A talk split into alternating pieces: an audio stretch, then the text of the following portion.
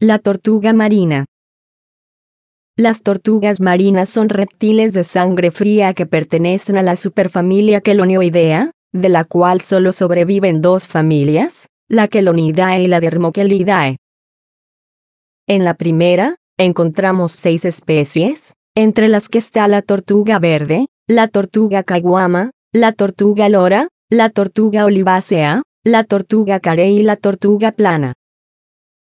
Por su parte, los dermoquélidos, es decir, los de la familia Dermochelidae, están representados por una sola especie, la laúd, que es la tortuga marina más grande del mundo y el cuarto reptil más grande que existe, después de tres especies de cocodrilo. Una tortuga laúd mide de 1.8 a 2.2 metros de longitud. Por lo tanto, son siete las especies de tortugas marinas que habitan en los océanos de la Tierra, aunque existe una posible octava especie conocida como tortuga prieta, pero su estatus taxonómico es aún discutido por los científicos.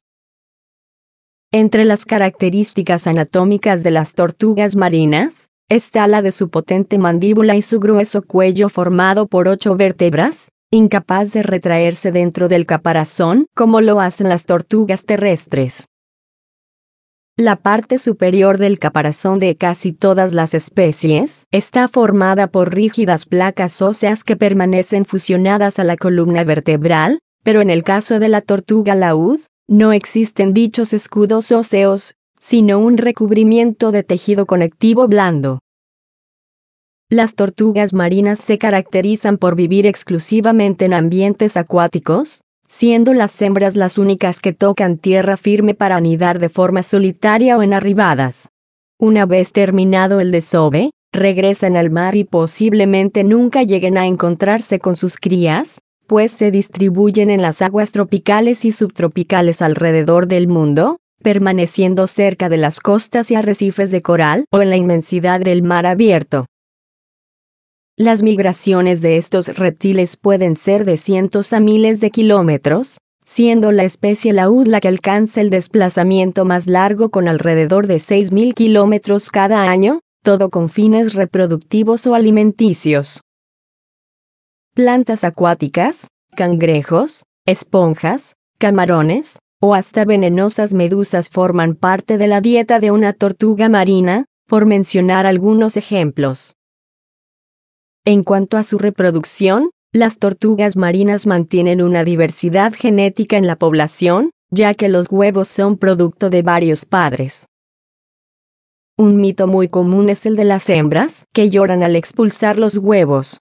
Si bien se trata de lágrimas, estas no son de dolor, sino que son resultado del funcionamiento de una glándula que excreta el exceso de sal en el organismo, liberándolo a la altura de los ojos y dando la falsa idea de que las madres sufren. 60 días después de la puesta, los huevos comienzan a eclosionar. Si el calor de la cavidad se mantuvo a una temperatura fresca, son pequeños machos, pero si se concentró mucho calor, son hembras. Los peligros que enfrentan las tortugas marinas comienzan antes de abandonar el cascarón. Algunos huevos son desenterrados por perros, mapaches, dingos u otros depredadores comunes del área geográfica particular.